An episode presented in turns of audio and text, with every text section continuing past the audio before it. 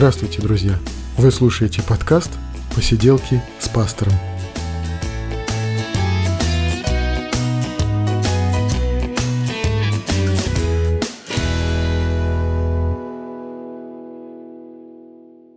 Привет, друзья! Это 34-й выпуск «Посиделок», и мы говорим о христианстве, о его истории, мы говорим о Священном Писании, мы говорим о том, что нам интересно, о том, что с нами происходит.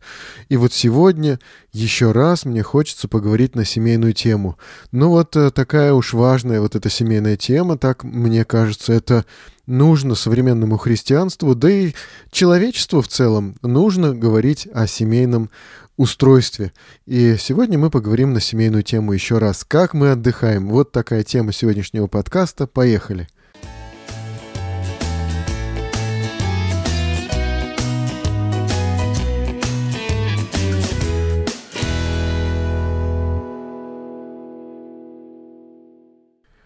Мне очень хочется, чтобы э, подкаст «Посиделки с пастором» был не просто теоретическим таким, не просто э, размышлением о богословии или об истории христианства, чтобы в нем присутствовала и история христианства, и богословие, насколько это возможно и реально, и чтобы он был все-таки максимально личным. Пока что мне хочется, чтобы он был более личным, чем пока я на это способен.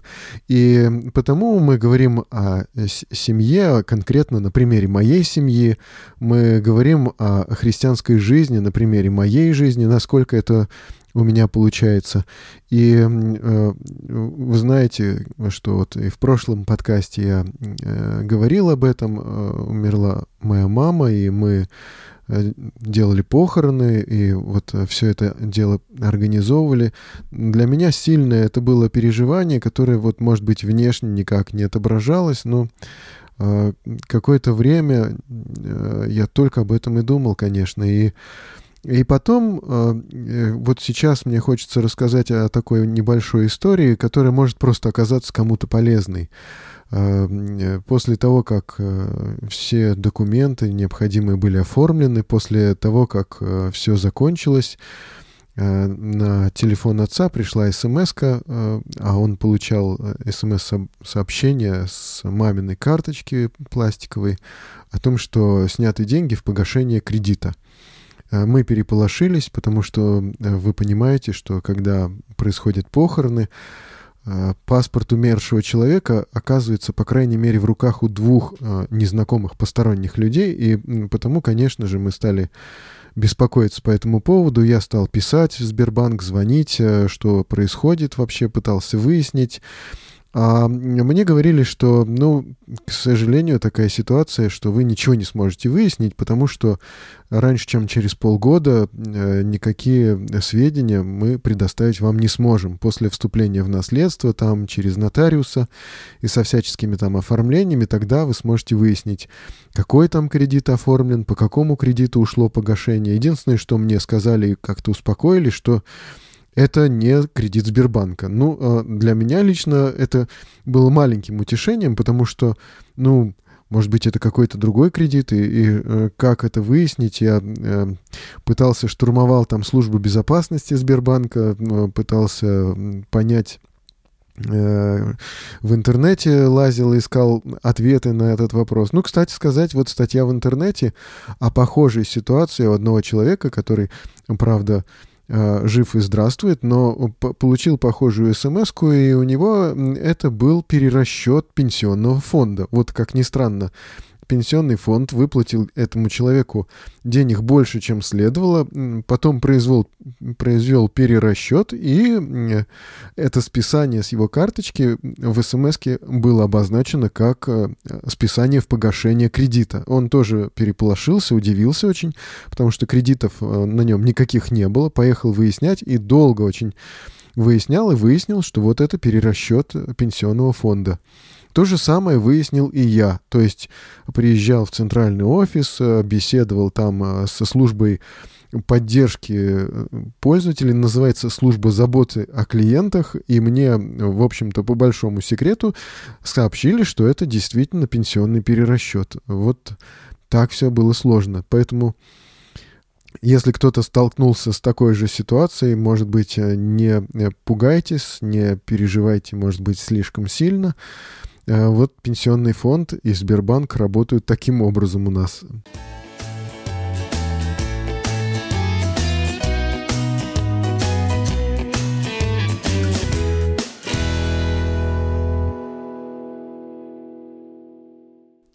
Еще из моих личных новостей, вот прошел у меня день рождения. Кстати, 45 лет, не шуточная дата, я до сих пор пытаюсь привыкнуть к этому возрасту.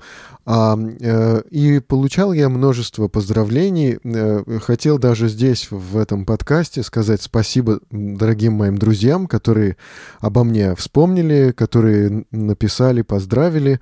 И знаете, что еще вот э, одно наблюдение за собой самим.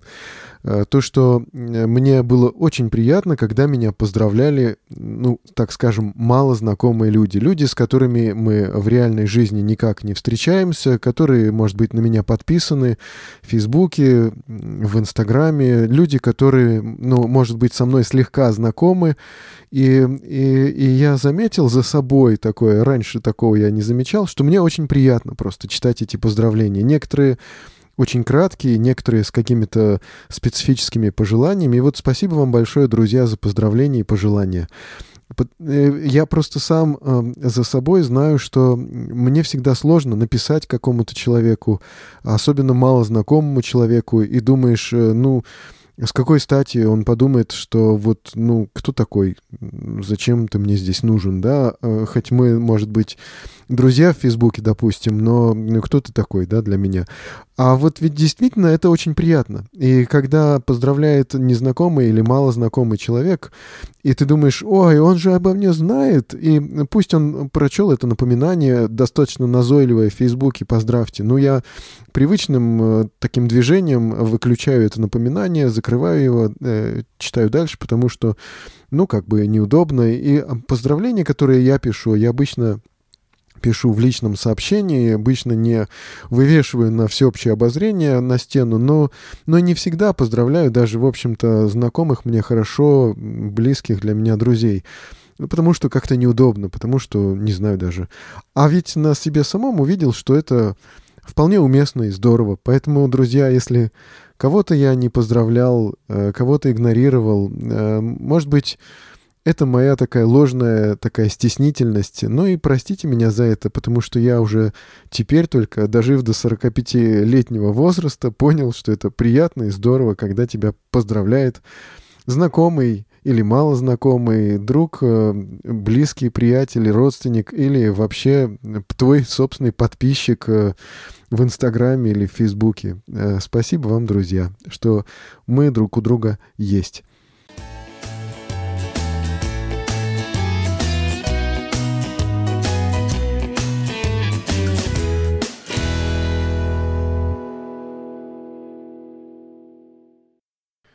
Вот знаете, друзья, вот почему я в подкастах э, периодически возвращаюсь э, на семейную тематику, я считаю ее особенно важной. И особенно важно именно сейчас, когда э, разрушаются семьи. И от этого страдают дети, от этого страдают сами взрослые люди, которые теряют любовь, теряют чувства очень важные, очень ценные, да и а, обижают друг друга, просто причиняют друг другу страшную боль и терпят вот это вот разочарование в э, самом драгоценном и, и прекрасном даре, который Бог при, приготовил для людей. И э, э знаете, очень важно, конечно, учить вот этой семейной жизни. И вот обычно Э, как в церквях, да, пасторы произносят наставления для молодой пары перед э, бракосочетанием.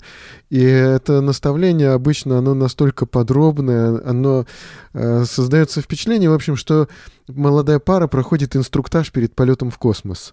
Ну и, конечно, э, готовиться к созданию семьи необходимо сильно заранее, да, чтобы что-то понять но и в то же время нужно понять, что э, понять все проблемы можно только сильно позже, после того, как семья уже создана. Да? И как э, вот крах э, в семейной жизни, он может обернуться крахом личной жизни, в общем-то, крахом э, всех жизненных целей, планов, всего того хорошего, к чему человек стремился, да, и поэтому семейная жизнь — это вопрос очень ответственный. И но и, и представлять себе семейную жизнь как такую сплошную борьбу я бы не стал. Это все-таки огромное счастье для человека.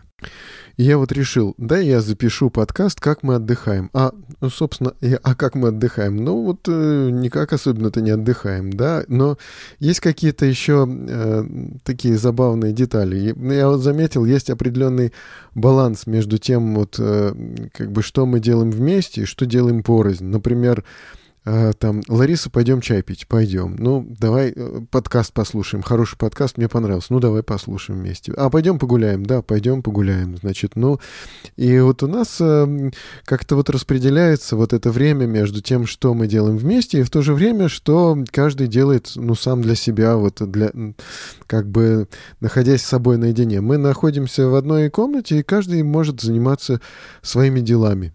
Э, потому что еще и нам приходится и, и там по работе, по каким-то личным нашим обязательствам и делам что-то выполнять. Лариса преподаватель и преподает сценическую речь, и ей приходится там э, выбирать какие-то текстовые отрывки, редактировать их, э, созваниваться там со студентами, с другими преподавателями, писать какие-то отчеты, к счастью.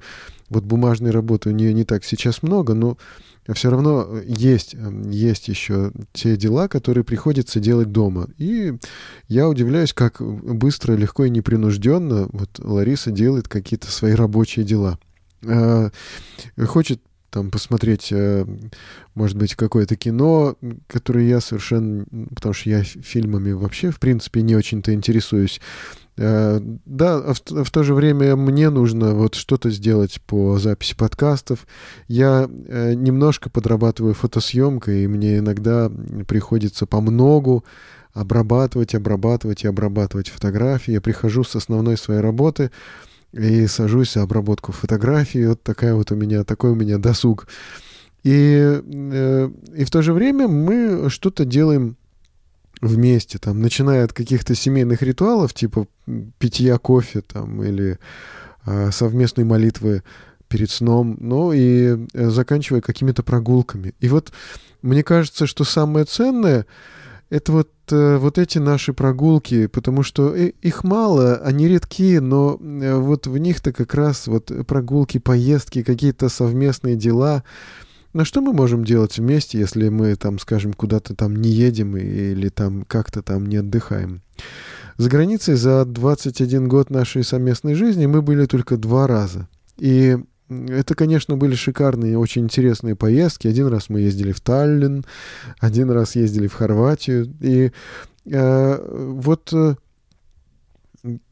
когда-то казалось, что это нереально дорого и из разряда фантастики, потом это стало не настолько дорого и реально и возможно, но ненадолго этот период тянулся, а потом снова оказалось, что это действительно нереально дорого и действительно из разряда фантастики. И вот мы э, как-то в наших поездках теперь, когда мы ездим просто к родителям отдыхать, и, э, в общем-то, проводим это время достаточно буднично, но для меня оно дорого, потому что э, это вот действительно мы чувствуем себя такой семьей, мы чувствуем себя друзьями, мы занимаемся каким-то совместным делом, и это для нас дорого. Я вам скажу, мне доставляет удовольствие даже котлеты печь вот вместе, э, когда мы делаем это вместе. И такое вот занятие, кстати, мы как-то э, очень слаженно и дружно это все дело делаем, и, и как-то оно получается очень быстро, легко и непринужденно, потому что каждый понимает, что он может и э, как бы что он может добавить в этот общий процесс, и получается очень здорово, и мне нравятся вот именно такие вот моменты нашей жизни. Может быть, мы там не ездим на какие-то курорты, может быть, мы не посещаем каких-то мероприятий интересных, динамичных, но и в этом э, семейная жизнь, она проявляется. Знаете, когда, э, когда молодые люди думают о вступлении в брак, э, то э, как бы брак очень часто молодым людям представляется как просто э, разрешение на секс. Но э, другого в, в семейной жизни гораздо больше. Общения какого-то и э, каких-то общих интересов, каких-то общих задач, какого-то общего труда, каких-то дел. И, э, и просто устройство, вот э, бытового устройства своей семьи, своего хозяйства какого-то домашнего, вот этого всего гораздо больше в семейной жизни. И вот оно-то как раз и, и составляет вот эту вот а, семейную жизнь вот, и, и наполняет ее радостями, каким-то содержанием. И э, вот я, наверное, плохо, плохо занимаюсь детьми. Мы мало, я мало играл с детьми, мало с ними как-то занимался, проводил совместно время. И вот это вот как-то жалко, я просто не умею этого. Но и зато я читал э, детям по вечерам. И Лариса слушала вот это чтение, и Мои дети с удовольствием слушали, и это достаточно много лет. Мне лично казалось, что читать можно хоть до пенсии, потому что это очень ценно, потому что дети, ну пусть я с ними так всерьез не играю в какие-то игры, очень мало там настольные игры или как-то еще, но они, по крайней мере, слышат и запоминают мой голос, да, и интонации эти. Да и само чтение вслух моим детям, оно как-то увлекало меня. Я каждый раз пытался найти для них какие-то интересные книги. Если я не замечал, не чувствовал отклика, ну, например, к примеру, а, мне в моем подростковом возрасте очень нравилась книга «Дети капитана Гранта». Но когда я читал ее детям, я чувствовал, что им неинтересно. И э, они мучаются, и я мучаюсь вместе с ними. Мы с трудом одолели таинственный остров, а мне, когда я был в таком же острове, э, возрасте, мне казалось, что это ну просто роскошная э, супер приключенческая, фантастическая книга. Да, моим детям было неинтересно. И мне, соответственно, было неинтересно не, не им читать.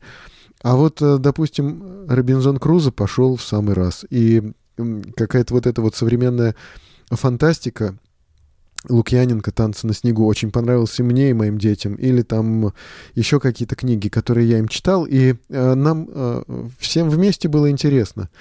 К сожалению, это чтение закончилось, когда моей дочери было, мне кажется, 13 лет, а сыну, соответственно, 11, кажется, вот в этом возрасте. Но дочка захотела читать самостоятельно э, «Властелина колец», а мне казалось, что рановато, а уж сыну рано точно. И, но она пожелала, она стала пытаться читать что-то сама, и как-то это чтение прекратилось. Жалко. И мне было жалко, мне было интересно это, и детям было интересно тоже. И сейчас я понимаю, что это не просто а, вот слышать голос отца тогда, когда у отца нет ни сил, ни э, фантазии заниматься какими-то другими играми и как-то по-другому, иначе проводить время. Я понял сейчас, что это развивало их, и для дочери, которая вот имеет такой гуманитарный склад ума, он, это чтение вот действительно было полезным. И я вижу, что она прекрасно запоминает истории. Она э, помнит через много лет какие-то детали, подробности истории, которые она услышала когда-то. И фантазия у нее работает просто роскошная. Она что-то придумывает, сочиняет и Отчасти, ну как бы вот немножко отчасти, это благодаря в том числе этому семейному домашнему чтению. А когда мы были э, в Беларуси, когда-то мы даже пытались делать такое чтение совместно несколькими семьями, и мы читали, помнится, про э, Мигре, э, сыщика Мигре, да, это Семенон, Жорж Семенон. И нам очень нравилось вместе. Мы запасались огромным количеством семечек, и, значит, вот в деревне щелкали семечки, пили парное молоко и слушали, читали вслух Семенона. Это было здорово.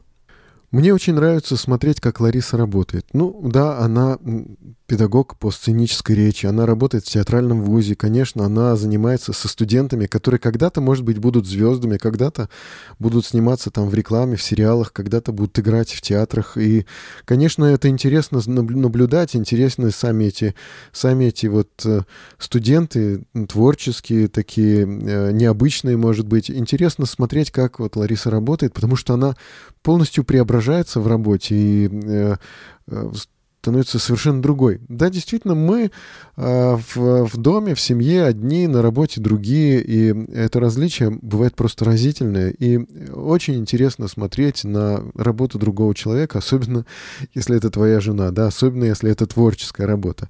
Мы разные, и э, когда мы поженились, мы действительно выглядели очень разными. У нас разный темперамент, у нас разные, э, вот жизненный этот бэкграунд разный, да, мы а, как бы разные специальности, профессии. И говорят, что э, когда люди разные, то, может быть, они не, не так уж хорошо подходят друг другу. Ну, э, это не совсем так. А, плохо, когда люди различаются вот интеллектом, да, плохо, когда люди, может быть, классово различаются как-то. Может быть, им сложно будет э, друг друга принимать и э, дальше как бы находить общий язык. Но когда люди э, заняты на разных работах, когда люди по-разному одарены и у них разные интересы, это может обогащать семью и может наполнять ее вот этим, этим разнообразием, как богатством таким семейным. И для вот меня очень дорого то, что мы разные. Для меня дорого то, что мы не похожи друг на друга. Конечно, иногда это может приводить э, к недопониманию, это иногда может э, затруднять взаимоотношения, да, и но это обогащает просто очень и делает жизнь интересной.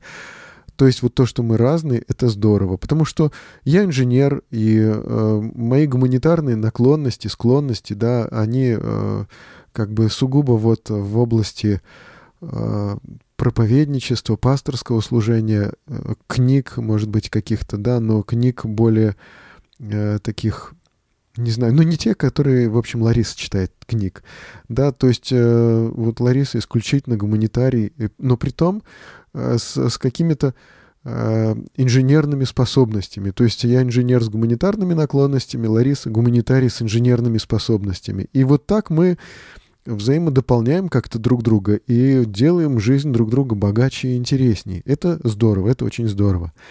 И вот когда мы только знакомились, когда мы только ухаживали друг за другом. Вот этот вот э, конфетно-букетный период, э, мы пытались друг друга узнать получше. Вот у нас уже были, были такие мысли о создании семьи, у нас уже э, такой был очень серьезный друг другу интерес, но мы были совершенно незнакомы. И я помню, что как вот интересно, да, мы э, принадлежали к одной и той же церкви, и я когда-то еще будучи диаконом той церкви, э, готовил, подготавливал Ларису к принятию крещения. То есть я проводил беседы э, в группе с крещаемыми, э, говорил о церковной догматике, говорил об истории христианства. И вот тогда мы близко познакомились.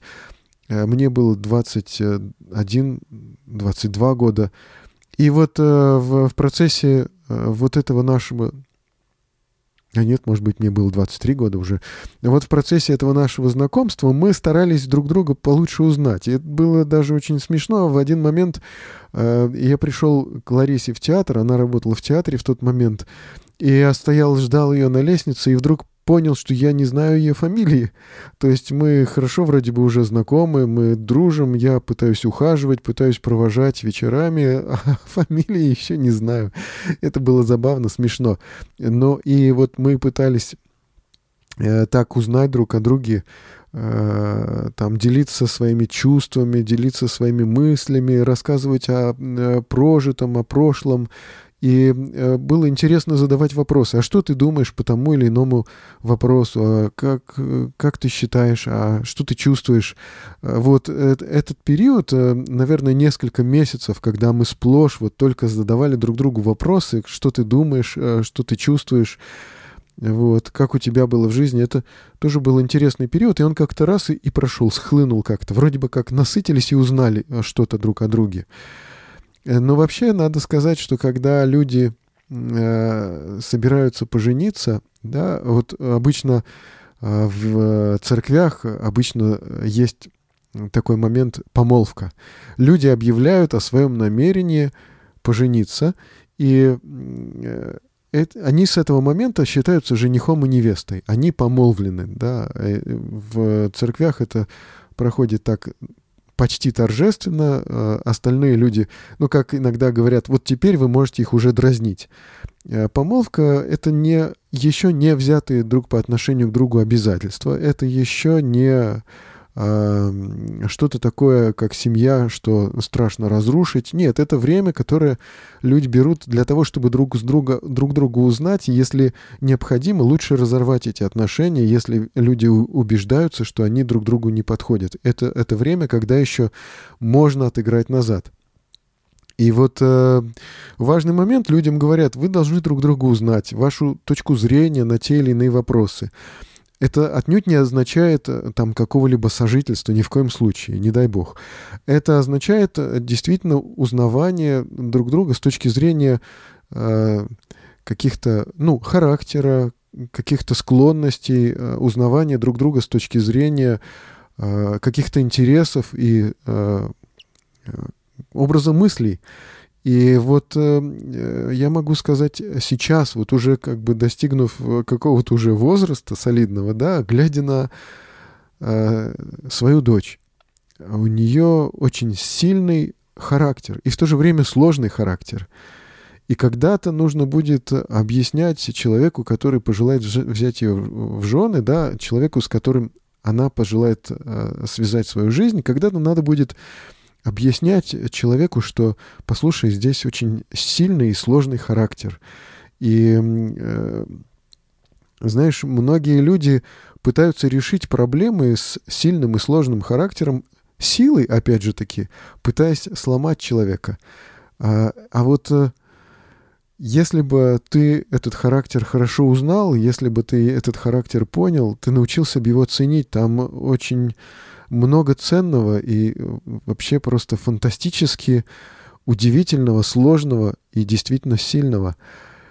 Поэтому э, не спеши ломать, поэтому не спеши применять силу, авторитет и власть, потому что там все гораздо сложнее, тоньше, и э, с этим надо как-то гораздо осторожнее. Я вот лично как отец, да, применяя вот эту вот отцовскую власть, отцовский авторитет, очень часто, вообще говоря, э, э, делал то, что, может быть, э, как бы не, неправильно было бы делать по отношению к своим детям, да, потому что э, не все решается авторитетом и властью, не все решается силой и вот э, таким вот правом сильного и взрослого, да, э,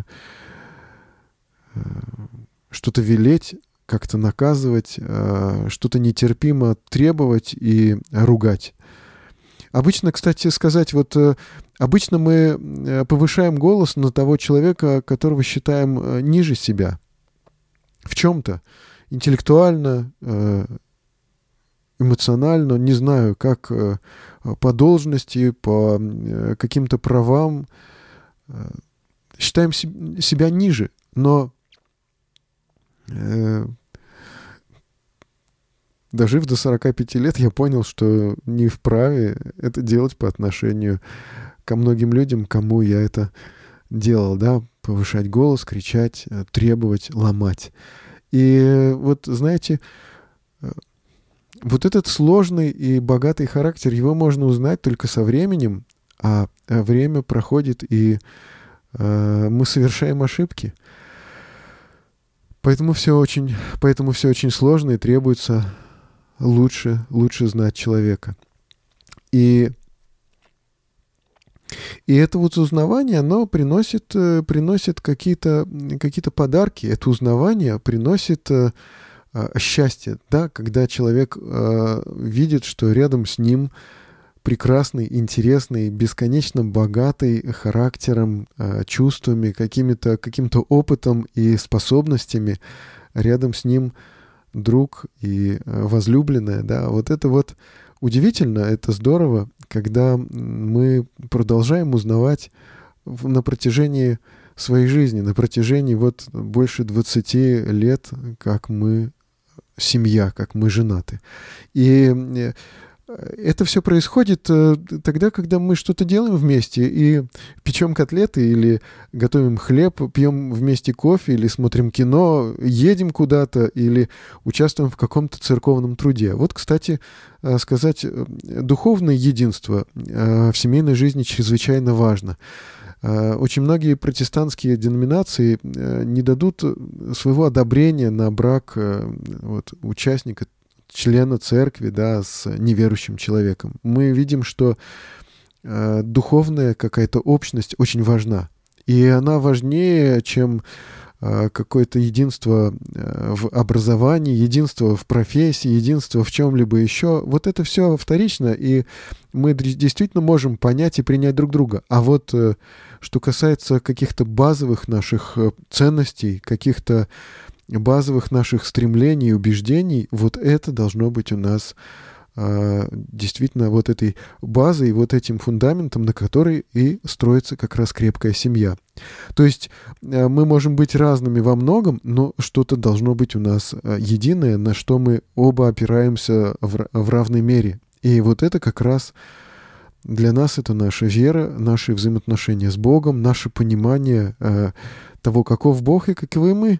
Э, наше понимание нашей жизни. И совместные наши молитвы, и разговоры о духовных каких-то вопросах, и выяснения, и даже споры, иногда такие достаточно ожесточенные споры на духовные темы, это, конечно, э, чрезвычайно важно для нас, как для семьи. Вот такой разговор сегодня, разговор о, о том, как мы проводим время, о том, э, как мы проводим время вместе, в семье, как это происходит в наших жизнях. На этом мне хочется пока с вами попрощаться. До следующего подкаста. Читайте Библию, друзья. Вы слушали подкаст «Посиделки с пастором», и с вами был Евгений Кайдалов.